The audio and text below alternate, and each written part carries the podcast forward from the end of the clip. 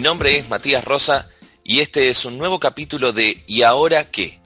Un programa dedicado a la reflexión y sobre todo a proponer ideas para poder atravesar las crisis cotidianas que tenemos en el día a día. Hoy nos acompaña un licenciado en kinesiología y fisiatría con una historia muy particular y una iniciativa que seguramente va a cambiar la vida de muchas personas. Se dice que las revoluciones empiezan por el primer paso, ¿no? Y, seguramente cuando les presente la historia de Ignacio Calabró, seguramente van a notar que se puede hacer desde el primer paso una gran revolución, modificar un montón de situaciones, incluso, que esta es nuestra especialidad, romper paradigmas. Hola Ignacio, ¿cómo estás? Hola Mati, ¿cómo estás? ¿Bien? Bien, bien, por suerte todo bien. Muchas gracias por, por la entrevista. Bueno, contame desde dónde te estás comunicando. Yo estoy ubicado en Ramallo y vos estás en... Santa Teresita, Partido de la Costa. Como decíamos antes, es licenciado en Kinesiología y Fisiatría creo que hay que tener eh, una vocación de servicio muy particular, porque suele ser una profesión, además de demandante, a veces eh, angustiante, ¿no? Y hay que saber sortear eh, las emociones que a uno le genera ver a una persona a la que hay que rehabilitar. Sí, al, principio fue, fue bastante confuso, porque sabía que quería estudiarlo, pero nunca había conocido un kinesiólogo. Miramos. porque me había gustado la carrera. Y cuando la empecé a estudiar, hubo un profesor que en tercer año hizo como un test interno y él decía a qué nos íbamos a dedicar cuando, cuando nos recibamos. Y lo loco es que dice, ¿vos vas a trabajar con abuelos o con niños? Y en ese entonces me acuerdo que había hecho una práctica de, seis meses en una terapia intensiva, me encantó. Después hice una práctica de seis meses en un, en un consultorio de neuropediatría y la odié. y No me gustó para nada la discapacidad. Y después me recibí y la primera transición la hice con abuelos y en un espacio con, chicos con discapacidad. Y, te puedo asegurar que en estos últimos ocho años, casi nueve, solamente estoy trabajando con neuropediatría o discapacidad infantil. A diferencia de otros colegas que quizás disfrutan más la traumatología o esto de la terapia, el hospital, en donde vos a los pacientes los ves muy poco. A mí me gusta involucrarme yo quizás al mismo niño, a la misma familia, la veo tres veces por semana y es el mismo público durante todo el año. Me gustaría, este, Nacho, que, cuentes cómo fuiste lidiando con ese compromiso emocional con los pacientes. Y es, eh, es difícil porque muchas veces me hizo cuestionar todo lo que aprendí. Cuando la discapacidad va a tener que ser vista como una enfermedad en donde a ese niño lo tenemos que volver a ubicar como un paciente para toda la vida. Porque ese niño pierde la posibilidad de ir a jugar, de ir a hacer fútbol, de ir a hacer tenis, de ir a hacer patín, de ir a hacer lo que sea, para de repente encontrarse tres veces por semana en tu consultorio encerrado, para, tratando de, para tratar de, ser de, arreglarlo, básicamente. Claro. Eh, porque rehabilitarlo a un chico que nació así es como, ¿cómo le explicas a un chico que, no sé, que, tiene un tumor, por ejemplo, que su mismo cuerpo lo va a matar? Entonces, e, e, esas, eh, esas preguntas que me iba haciendo me hacía cuestionar hasta cuándo iba a quedarme en ese rol de profesional en donde lo que estaba, a ver, lo, que uno hace todos los días es de a poquito ir transformando y tratar de ir transformando la, mecánica locomotora de ese pibe y, qué pasa cuando te empezás a, a involucrar emocionalmente, afectivamente, cuando empezás a ver logros, cuando empezás a ver retrocesos. Y, esos logros y retrocesos también muchas veces se da porque nosotros desde la profesión terminamos encajando a ese niño en, un día a día que, no le permite vivir otras experiencias. Es esto de que la discapacidad fue pasando por, por varios modelos, por varios paradigmas. Y lamentablemente en la Argentina esos cuatro paradigmas están vigentes al mismo tiempo, entonces es muy difícil clasificarlo y tomar acciones eh, en el nuevo. ¿Me explico? En la historia em, empezaron con un modelo de, exclusión. El modelo de la exclusión o de la prescindencia era, bueno, la persona con discapacidad no servía, no era funcional al modelo social, entonces no era funcional al modelo laboral, entonces se la recluía, se la excluía. también después estaba la mirada eh, más de tipo religioso espiritual, en donde se creía que hace mucho tiempo que las personas con discapacidad eran malditos, entonces obviamente tenían que estar guardados, eran quemados, esterilizados, eh, para que no se reproduzcan, ¿no?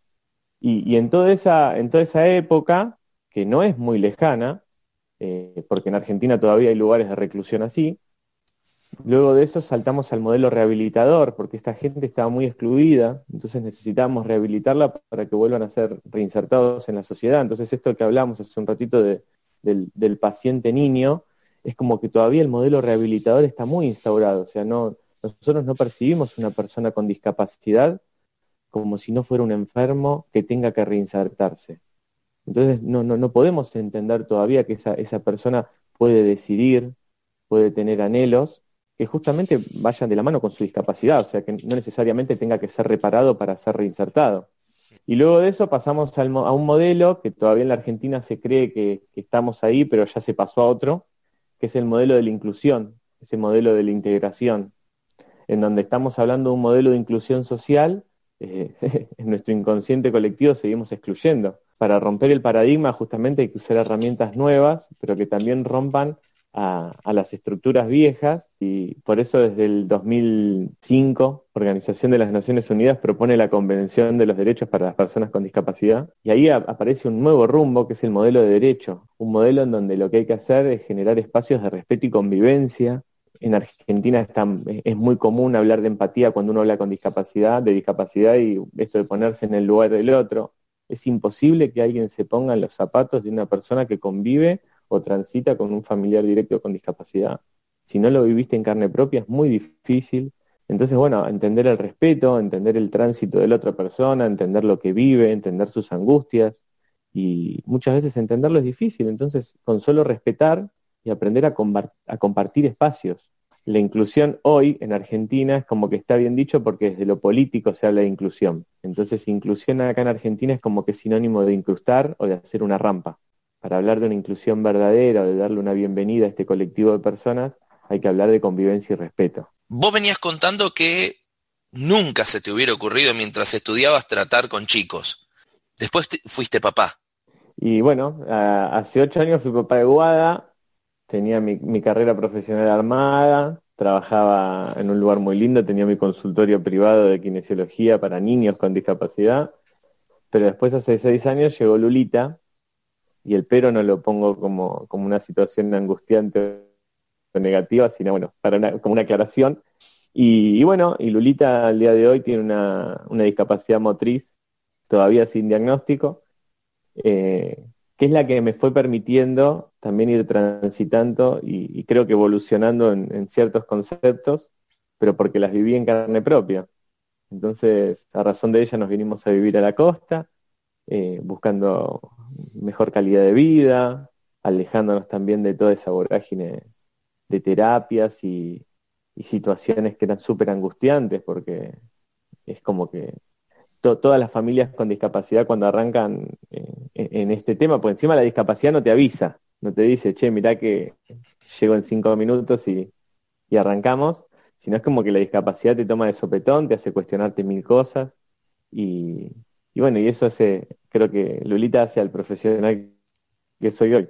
¿Qué fue lo primero que te pasó este, cuando, bueno, te enteraste que, que Lourdes este, tenía esta discapacidad motriz? Desconozco si fue inmediatamente nació o, fue a medida que fue evolucionando. Desconozco esa, esa parte interna, pero en definitiva es un detalle.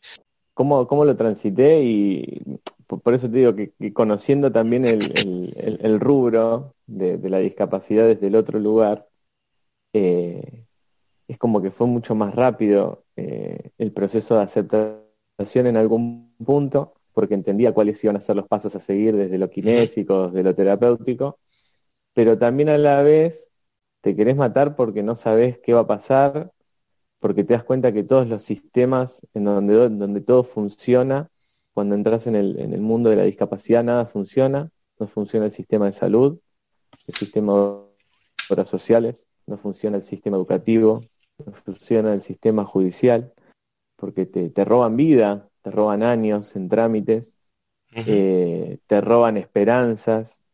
Entonces, por eso también eh, antes te decía, ¿no? Entender el tránsito de las familias y muchas veces que son familias que se van eh, cerrando y cerrando y cerrando, pero porque son palos constantes.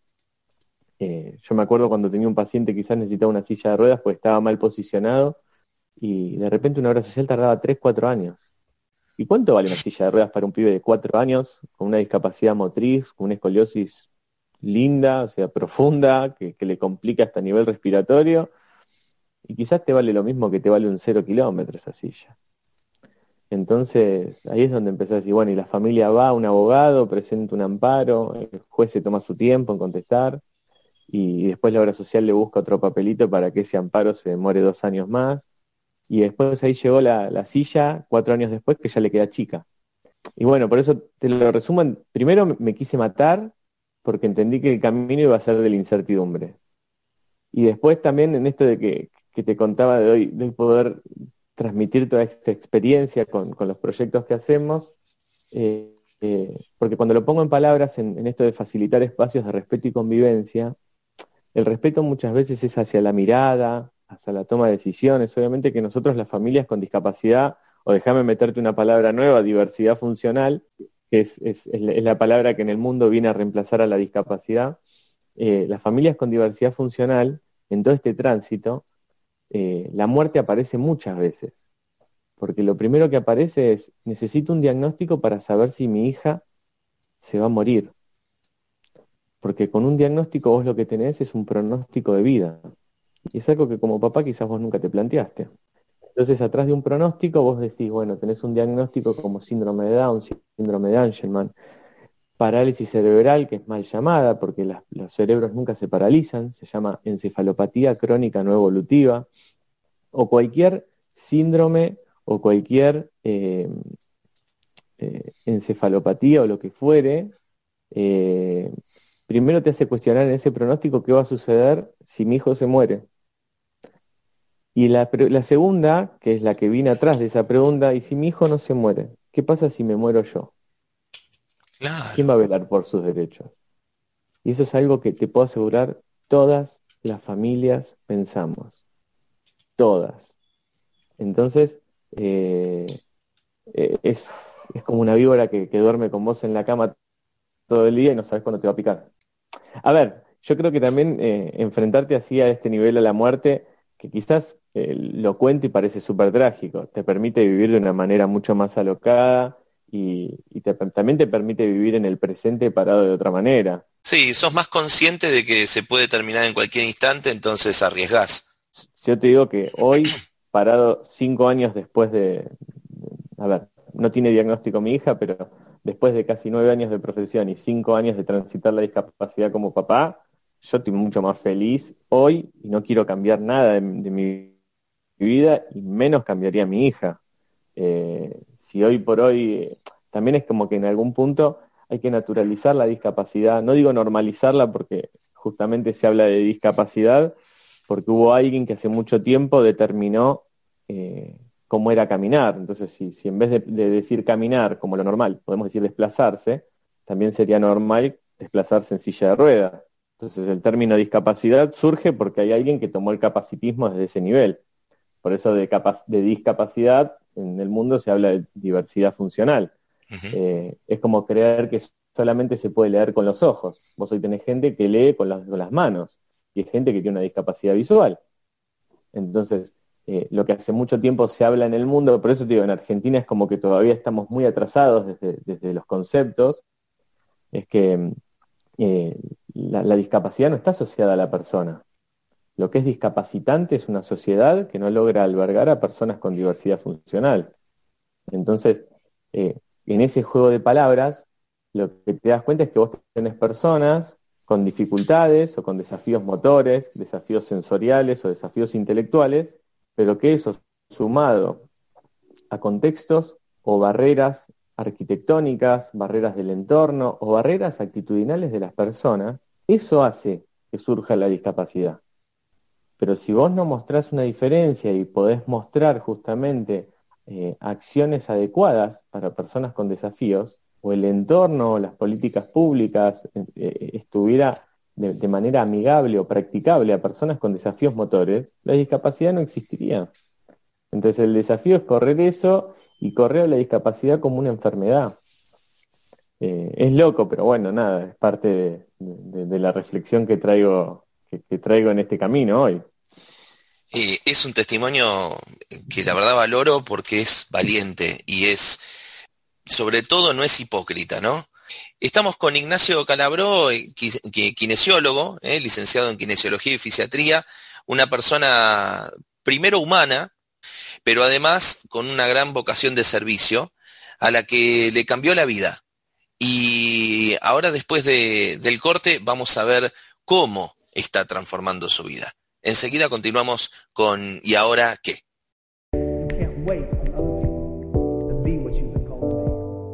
Listen, listen to me, hear me.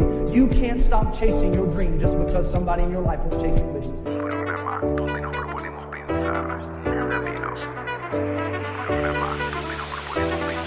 En un mundo de diagnósticos hacen falta propuestas.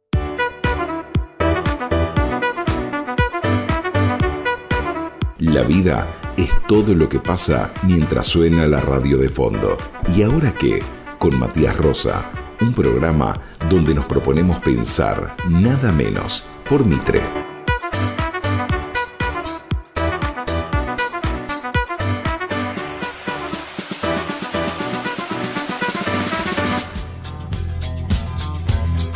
Ventamat es el socio ideal de todos tus proyectos. Materiales de construcción, instalaciones, aberturas y terminaciones. Desde hace más de 45 años acompañándote en la construcción, ampliación o reparación de tu casa. No lo dudes, stock permanente, primeras marcas y sobre todo todos los métodos de financiación y de pago para que nunca dejes de soñar. Comunicate por WhatsApp al 15 49 4441 y 15 15 49 44 43. Ventamat, nunca dejes de soñar.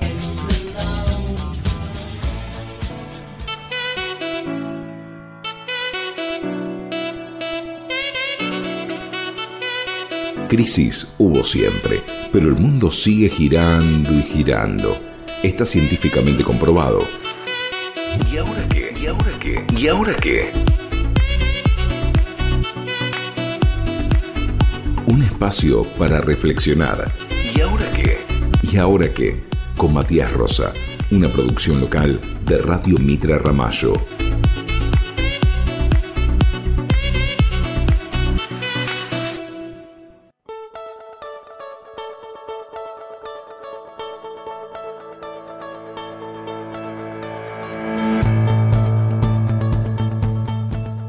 Seguimos con ¿Y ahora qué? Nuevamente con eh, Ignacio Calabro. Y me gustaría eh, contarle a la gente que el INDEC en el año 2018 eh, publicó las estadísticas que tienen que ver con el porcentaje de argentinos que tienen algún tipo de discapacidad o dificultad o limitación. Un 12,9% de la población tiene algún tipo de dificultad. El casi 60% de estas personas que tienen algún tipo de dificultad tienen una dificultad visual. Casi el 4% es eh, motora superior, el 20% es motora inferior, el 8,4 es cognitiva y este, también un poquitito más del 8 es auditiva. Y en el total del país, casi el 70% tienen por lo menos una limitación. Y un 13,8% de estos 600.000 tienen tres o más. Eh, date cuenta que en el mundo hay más de 650 millones de personas que conviven en situación de discapacidad. O sea, quiere decir que una persona de cada 10 convive en situación de discapacidad. Cuando vos pasás los 70 años, 8 de esos 70 años conviven con alguna discapacidad por longevidad. Eh, por eso te decían los números, fíjate que vos no tenés discapacidades adquiridas. Vos lo que tenés son discapacidades que pueden ser accidentes de automovilísticos, ACV, que lo tenés, tenés uno por hora en Argentina, tenés esclerosis, eh, a ver, cosas que hoy se, habla muchísimo, pero vos justamente por la longevidad de una persona que 90, con 90 años, que, necesita, o sea, a partir de los 90 años es un usuario de silla de rueda, ya convive con una discapacidad. Bueno, eh, viste que en la época medieval eh, los, los que tenían algún tipo de discapacidad eran escondidos, ¿no? Este, incluso como vos bien decías también, bufones declarados como malditos, pero en todo caso estereotipados, ¿no es cierto? Ubicados en un rol que no podían modificar por esa este, situación física limitante, por llamarlo de una forma. Estos números hacen que tengamos que urgentemente pensar en, en políticas para poder abrazar eso, nada, encontrar cómo nosotros nos podemos adaptar a que tengan la mejor vida posible. Vos hablabas hace un rato de la palabra inclusión, de la palabra discapacidad. Yo no soy, a pesar de que me gustan las, palabras, no soy muy amante de que con el cambio de una palabra o de, un vocablo, este, algo realmente genera concientización. Pero sí es cierto que la sociedad viene a pasos muy rápidos, empezando a debatir temas que antes no se debatían. ¿Qué crees que es la discapacidad? Qué linda pregunta. Hace un tiempo cuando, ¿sabes que leí algo que había escrito Mario Toboso sobre el capacitismo y la discapacidad? Y es como surge el término, ¿no? Y ahí es cuando me, pongo a reflexionar eh, en el paso del tiempo cómo seguimos sosteniendo estructuras que ya al día de hoy son insostenibles. Y este había eh, explicado el concepto del funcionamiento único. Las cosas para que funcionen pueden funcionar de una sola manera. Y así es que surge el término discapacidad. A ver, obviamente que para parametrizar una norma tiene un costo. El tema es qué pasa cuando está fuera de la norma. Entonces ahí es donde uno empieza a buscar alternativas. Lo que pasa es que eh, la, alternativa generalmente lleva un camino larguísimo y dolorosísimo. Por eso hoy, hoy la palabra discapacidad al día de hoy se sigue viendo como algo negativo. Entonces, si, lo, si, si lográramos transmutarla y pensar en diversidad funcional, ya fíjate que la, eh, toda esa cuestión negativa la corres, ya estás pensando, es como hablar de culpa y responsabilidad, ¿no? Ya cuando uno se siente culpable, no tenés mucho para remar, pero cuando se siente responsable decís, bueno, tengo formas. Y esto es lo mismo. Hoy entre pensar, eh, si vos decís una persona con discapacidad, ya le estás poniendo la negativa y veo si persona con diversidad funcional, o sea, quiere decir que tiene otras formas para hacer las cosas. Y sabes que en esto de la discapacidad me, me, haces acordar una frase, una frase de Alejandro Jodorowsky que, decía que los pájaros que nacen en jaula creen que volar es una enfermedad. Hasta que la gente no entienda que la discapacidad no es una enfermedad, eh, no, no, no, vas a, no vas a entender cómo, cómo poder percibir el mundo nuevamente. Yo este, a veces creo que, sobre todo en los medios de comunicación, y esto es una autocrítica, eh, tenemos debates muy hipócritas. Muchas veces ha sucedido que eh, a personalidades públicas se genera un montón de notas y artículos periodísticos basados en si dijo discapacitado, persona con discapacidad, o la, la otra frase que es hipócrita, persona con capacidad diferente. Tengo emociones encontradas. Yo te pongo un ejemplo. Nos subimos un ascensor, ¿sí?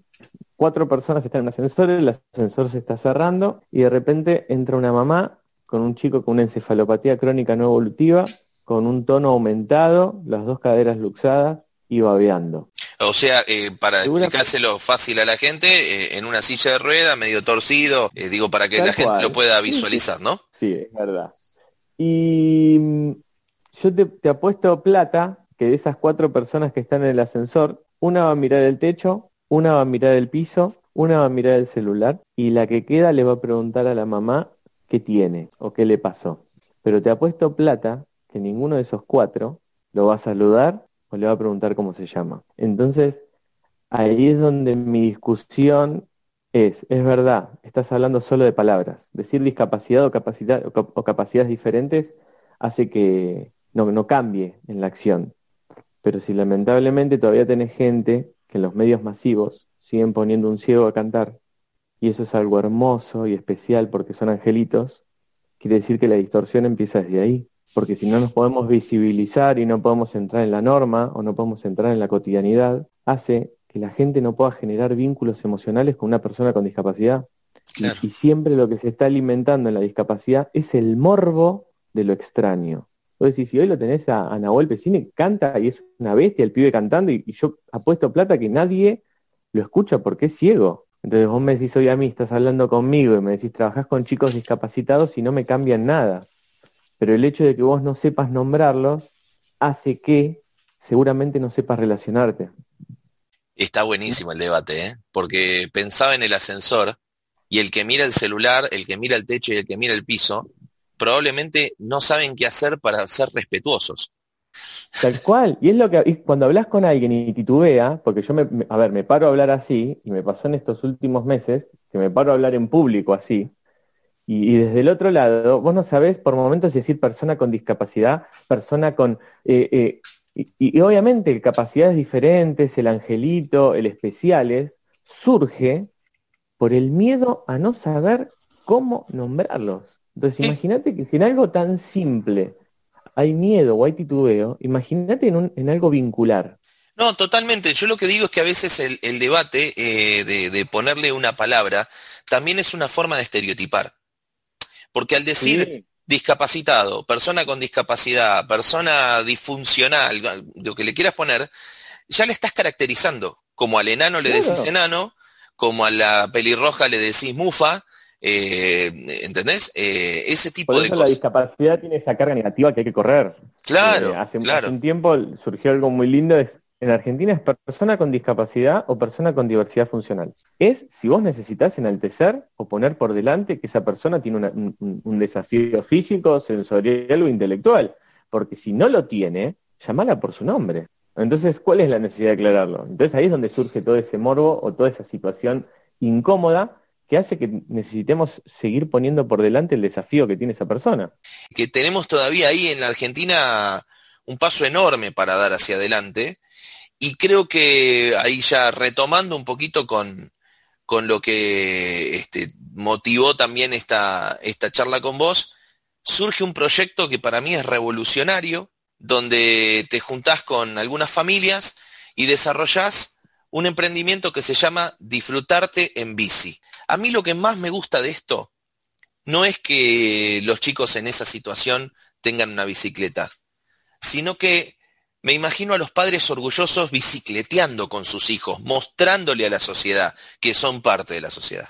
A mí lo que, me, lo que más me fascina es imaginarme un pibe que tuvo un accidente de auto y eh, que quedó postrado en una cama yendo a comprar el pan con la madre en la bicicleta y que eso sea parte de la cotidianidad. Me encanta. Por eso, por eso te digo de las herramientas del pasado tratando de arreglar cosas del futuro. Es imposible.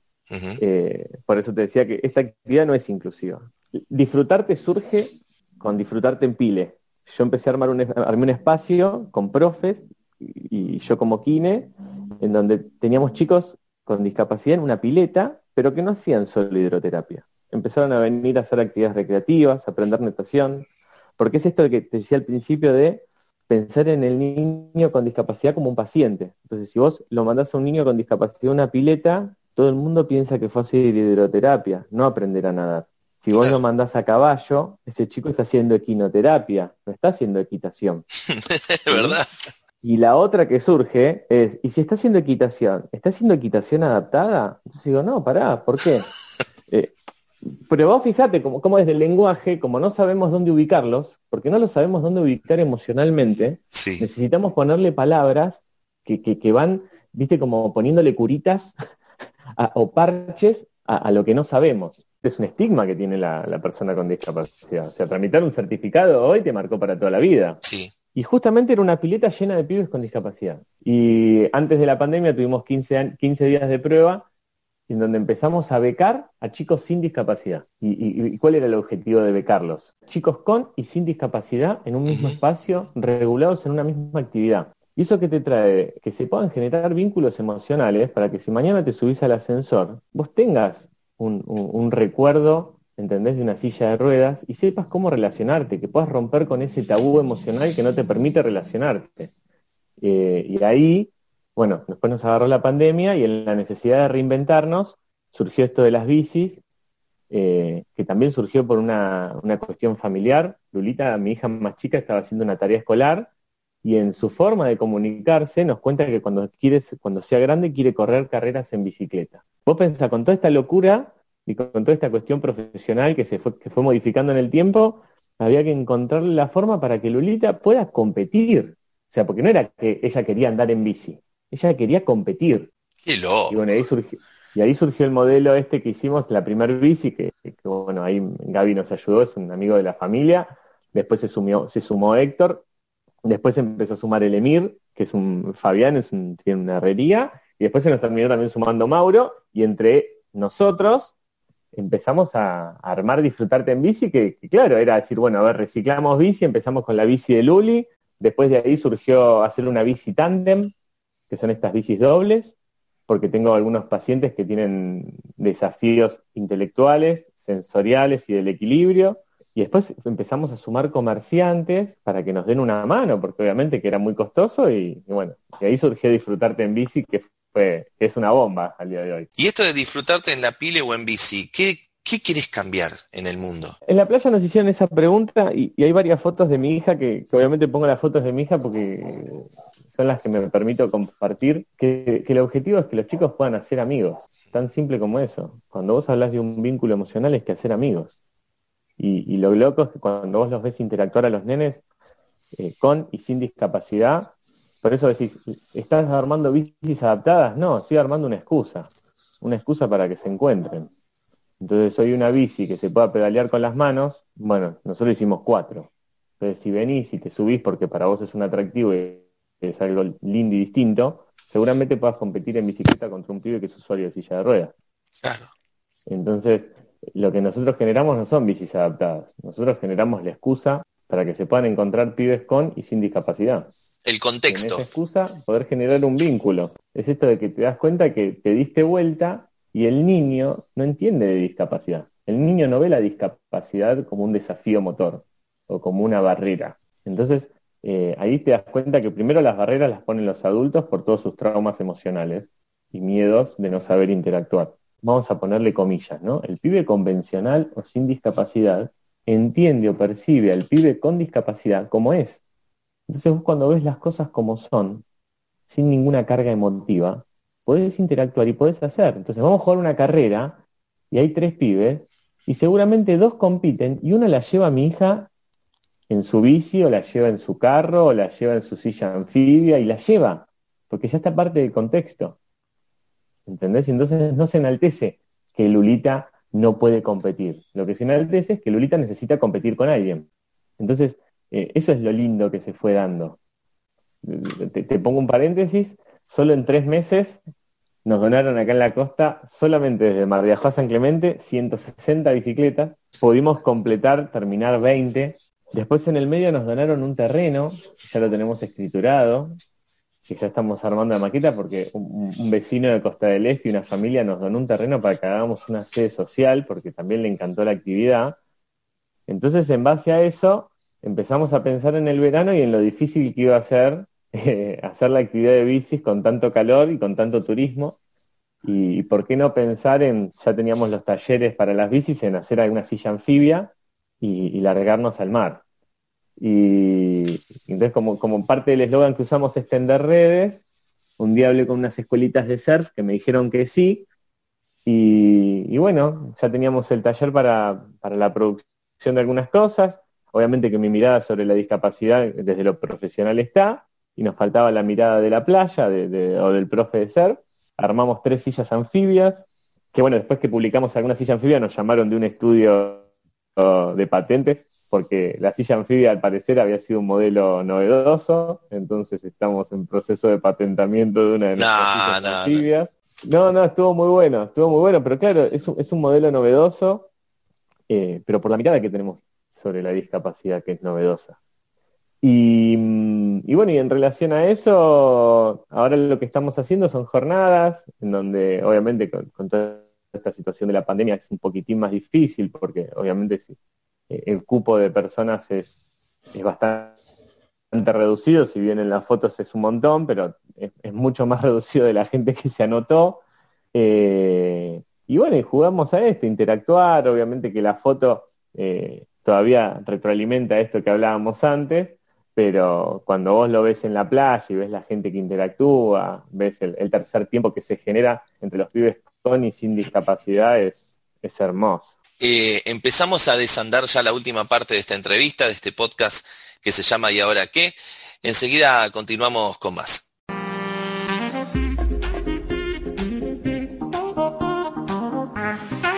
Para correr hay que empezar con el primer paso. ¿Y ahora qué? Con Matías Rosa, un espacio para reflexionar por Radio Mitra Ramallo.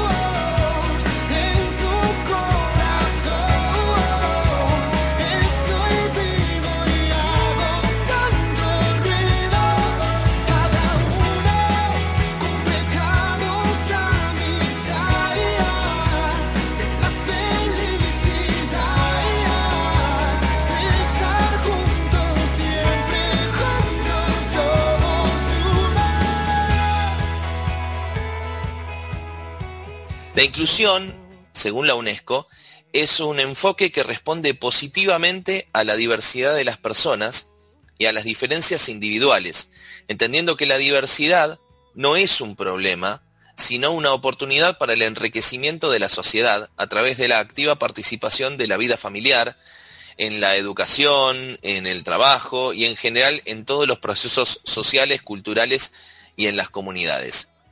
¿Por qué estás en contra de la palabra inclusión? Me parece que la palabra inclusión eh, tiene que usarse en términos políticos, en términos sociales no. Cuando te, hablaba de la Convención de los Derechos o, la convención que adhirió la Argentina ¿no? después de, su publicación, eh, apareció algo con la convención que, es formidable. Es justamente el, nuevo término o el nuevo paradigma de la discapacidad como modelo de derecho en esto de facilitar espacios de respeto y convivencia pero después aparecieron dos términos que vienen acompañados de esos, que son los apoyos. No solo es una rampa, un apoyo para una persona con discapacidad, eh, o una carta en braille. Eh, los apoyos son las personas, son las personas que están en el entorno que tienen que facilitar y dar accesibilidad. A veces eh, encontrás que te, hablamos de inclusión porque hicieron una rampa o me permitiste estacionar en cualquier lado, y eso no es inclusión. Por eso mi, desafío con la palabra inclusión es dar la bienvenida. Que, surge lo mismo con esto de las adaptaciones que te decía antes. Si nosotros vamos a jugar al fútbol, pero vos tenés una encefalopatía o, mal llamado una parálisis cerebral, obviamente que no vamos a poder competir de igual a igual. Como si también, si, si hoy corriéramos una carrera, bueno, vos sos más grande que yo, vos entras en una categoría y yo entro en otra. Entonces, hay handicaps para poder competir. En discapacidad también. Lo que pasa es que hay que romper con esos tabúes para que podamos hablar de los handicaps en las personas con discapacidad. Entonces, vos querés competir y tenés una parálisis cerebral, bueno, ¿podés hacer una actividad recreativa con alguien sin discapacidad? Sí. Pero si querés competir, justamente hay un torneo de parálisis cerebral. A ver, no es seguirlo segregando. Lo que quiero decir es que hay... Eh, igual a la competencia. Que son, igual, en, igualdad de competencia. Entonces, desde desde todo el, movimiento del deporte para personas con discapacidad, lo que se está buscando en el mundo es sacarle la palabra adaptado. Entonces, es interesante que cuando te metes en, este mundo, es mucho más simple. Eh, entonces, eh, lo, que te decía antes, ¿no? de entender qué son los apoyos, entender el nuevo paradigma de la discapacidad desde un modelo de derecho, pero también entender que también aparece un concepto nuevo que es el de calidad de vida. Déjame meterte un paréntesis, pudimos concretar esto también desde una asociación civil que se llama Asociación Civil Diversamente Posibles. Lo que estamos buscando es esto, es generar espacios en donde cualquier individuo fue pensado de manera anticipada. No hay nada más lindo que, si vos venís a mi casa a comer y sos vegetariano, yo no te esté esperando con un asado. Eh, y yo pensaba de qué manera redefinir al concepto de inclusión, porque a mí también me suena encastre, a encastre de rastis, ¿viste? De, piezas de rompecabezas, eh, que tiene una forma diferente y que no encastre y que lo querés forzar. Me, suena exactamente a lo mismo. Eh, ¿Sabes que El otro día encontré un meme que lo quiero usar con, la actividad. Nos criamos jugando al Tetris. Nos criamos jugando al Tetris. Mirá que cuando no encajás perdés. Yo pensaba que esta pandemia nos vino a traer una oportunidad, ¿no? Nunca pensé que la palabra normalidad, en tanto norma, pudiera ser en el vocabulario popular antecedida por la palabra nueva. El mundo, y esto probablemente no tenga que ver puntualmente con, con, lo que venimos hablando, pero el mundo encara un reseteo, una mirada sobre una nueva normalidad llena de incertidumbre, porque no sabes si un virus te lleva puesto y, liquida el planeta, y, es como si existiera la oportunidad de repensar el mundo, ¿no? Eh, lo digo en, términos de los más diversos, se han cerrado agujeros de la capa de ozono, este, digamos, eh, la gente ha empezado a tomar conciencia de la importancia del vínculo, ¿no? Eh, cuando te quitan la cercanía con tus seres queridos, empezás a extrañarlo y empezás a darte cuenta de que eso es prioridad. Eh, vos decías, con lo que les pasó a tu familia, me quise matar, pero me, dio urgencia y riesgo, que es lo que mucha gente no tiene. Eh, ¿No?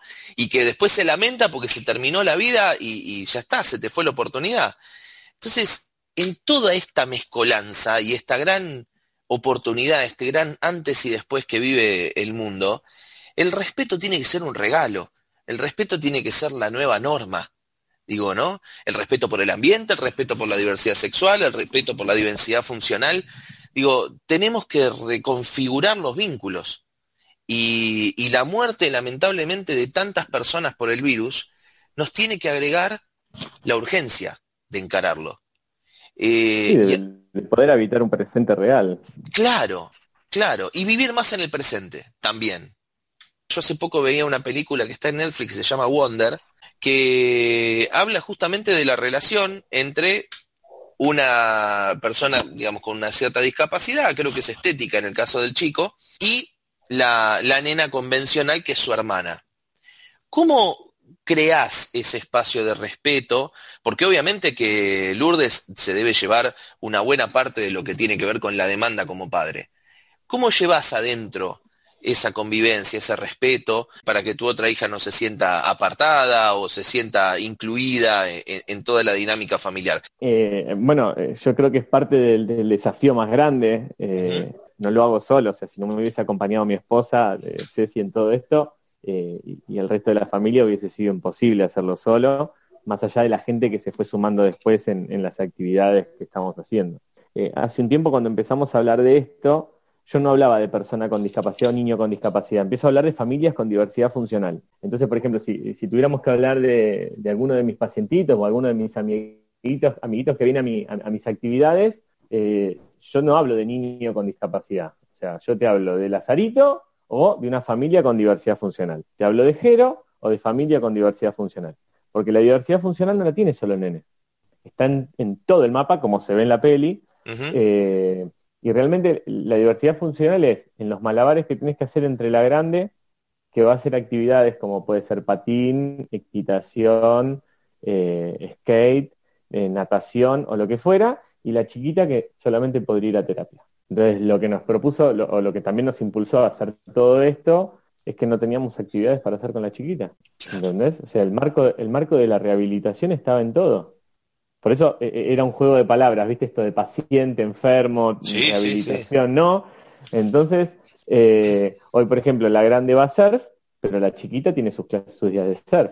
fuimos encontrando en esto de que se fueron acomodando ciertos melones y en muchas familias también. O sea, vos pensás que acá en la costa nos siguen 40 familias, que hoy eh, que en la actividad de las bicis, bueno, en medio de la pandemia lo fuimos organizando, a la pile venían las 40, hoy en, el surf lo estamos regulando un poquito más por el tema del turismo en la playa, o sea que hay mucha gente, entonces tenemos que, ir haciéndolo de a poquito, pero lo loco es, te vas organizando, eh, tenés que formar como una, mini empresa con tu pareja, porque así como en las familias sin discapacidad o diversidad funcional, hay veces las cosas no funcionan. Acá los chisporroteos, cuando son chisporroteos, pensá que estás mezclando angustias e incertidumbres mucho más grandes. Te, puedo contar desde internaciones en donde te tenés que separar eh, porque uno se tiene que quedar con la grande y el otro con la chiquita y es súper angustioso porque los dos queremos estar con las dos, hasta situaciones del día a día que como sucede en muchas familias, eh, el padre se encarga de los trámites, de salir a trabajar y de un montón de cosas, y la madre se termina encargando de las cosas del hogar y de ponerle el lomo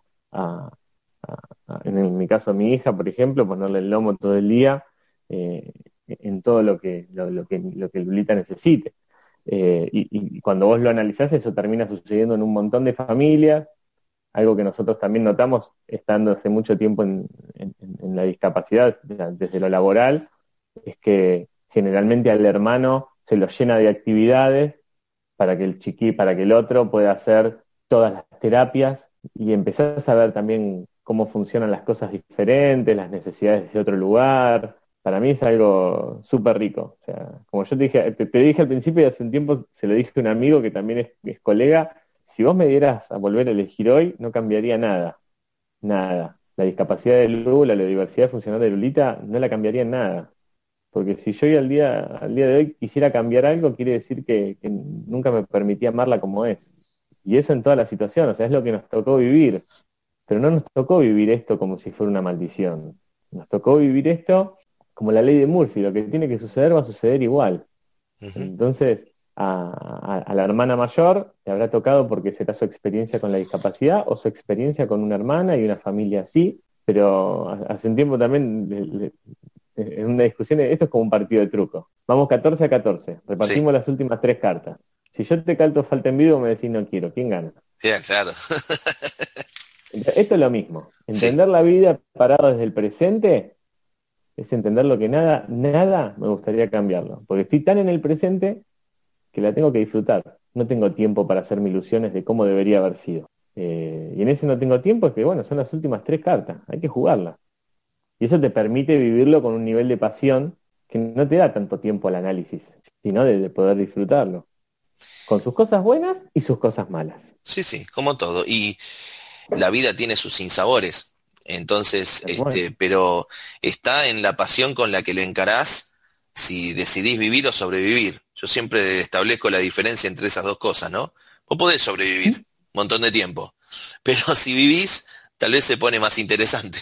Nacho, yo mm, quiero agregar, digamos, a modo de cierre, que esta fue una charla muy movilizante, muy movilizante. Y seguramente a mucha gente que le esté escuchando eh, esté viviendo con algún tipo de situación de discapacidad cercana o no, creo que lo moviliza el hecho de que algo que te sucede en la vida te hace transformarte. Y eso es universal. Yo sinceramente creo que Lourdes y Guada no, no han tenido más que una bendición al caer en este planeta eh, como, como hijas de, ustedes, de Ceci y de vos.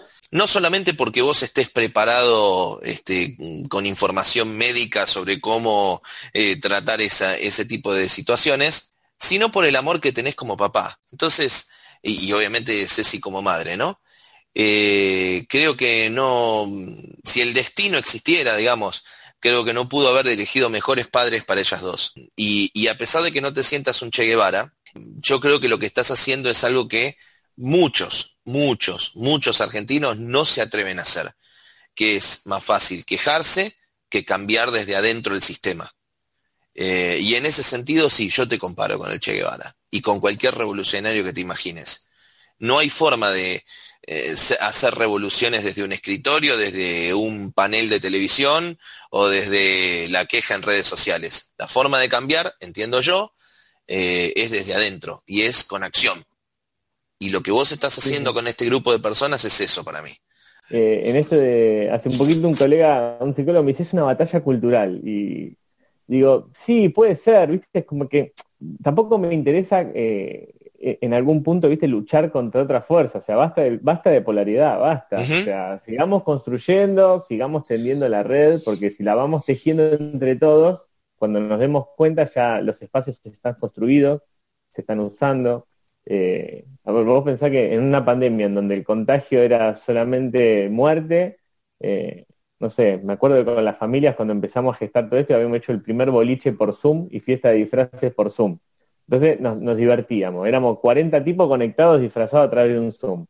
Después pasó, hicimos las bicicletas, pudimos hacer la primera jornada y abrimos y cerramos los ojos. Cuando todo el mundo estuvo parado y angustiado, logramos hacer 20 bicicletas de repente ahora tenemos dos talleres de bicis, eh, el mismo equipo de Disfrutarte en Bici, que son los que están en el taller, eh, propuso la idea de, tratar de conseguir un micro, que bueno, quiero aprovechar el medio y que sé que conoces mucha gente, Mati, eh, de conseguir un micro para ir con un taller ambulante a hacer bicicletas por todos lados, pero no proponiendo una actividad asistencialista, esto de que te doy la bici para que salgas a pasear.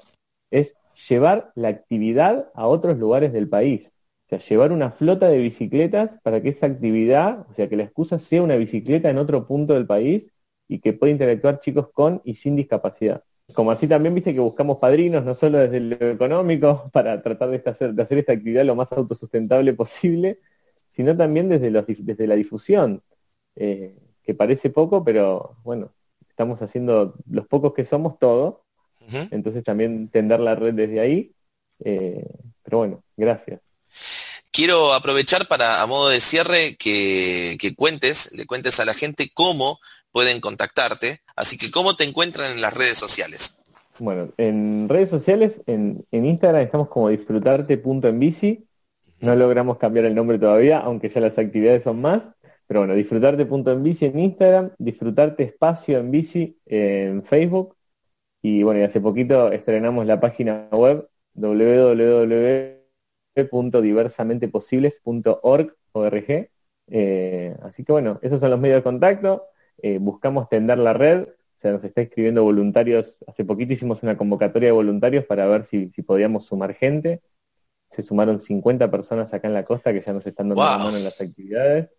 Se empezó a sumar gente de todo el país que al principio decía, bueno, ¿cómo lo, qué, qué vamos a hacer? Y bueno, ya estamos pensando en esto de habilitar puntos de entrega en distintos en distintas partes del país, pero bueno, se está poniendo lindo. maravilloso, maravilloso. Bueno, Nacho, eh, un gustazo volver a charlar con vos y más con este tipo de historias inspiradoras que espero le den urgencia, le den riesgo a la gente y, le genere esa empatía de la que tanto hablamos durante más de una hora.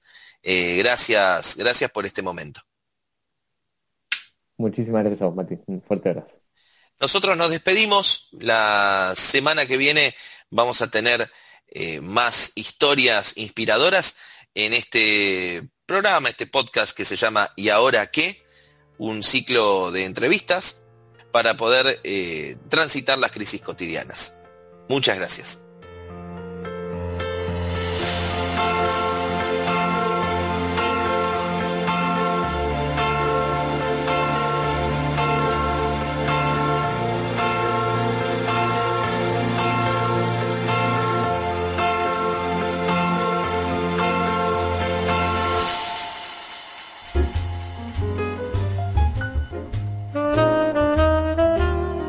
Si te gustó la charla, que no se corte. Búscanos en Spotify como ¿Y ahora qué?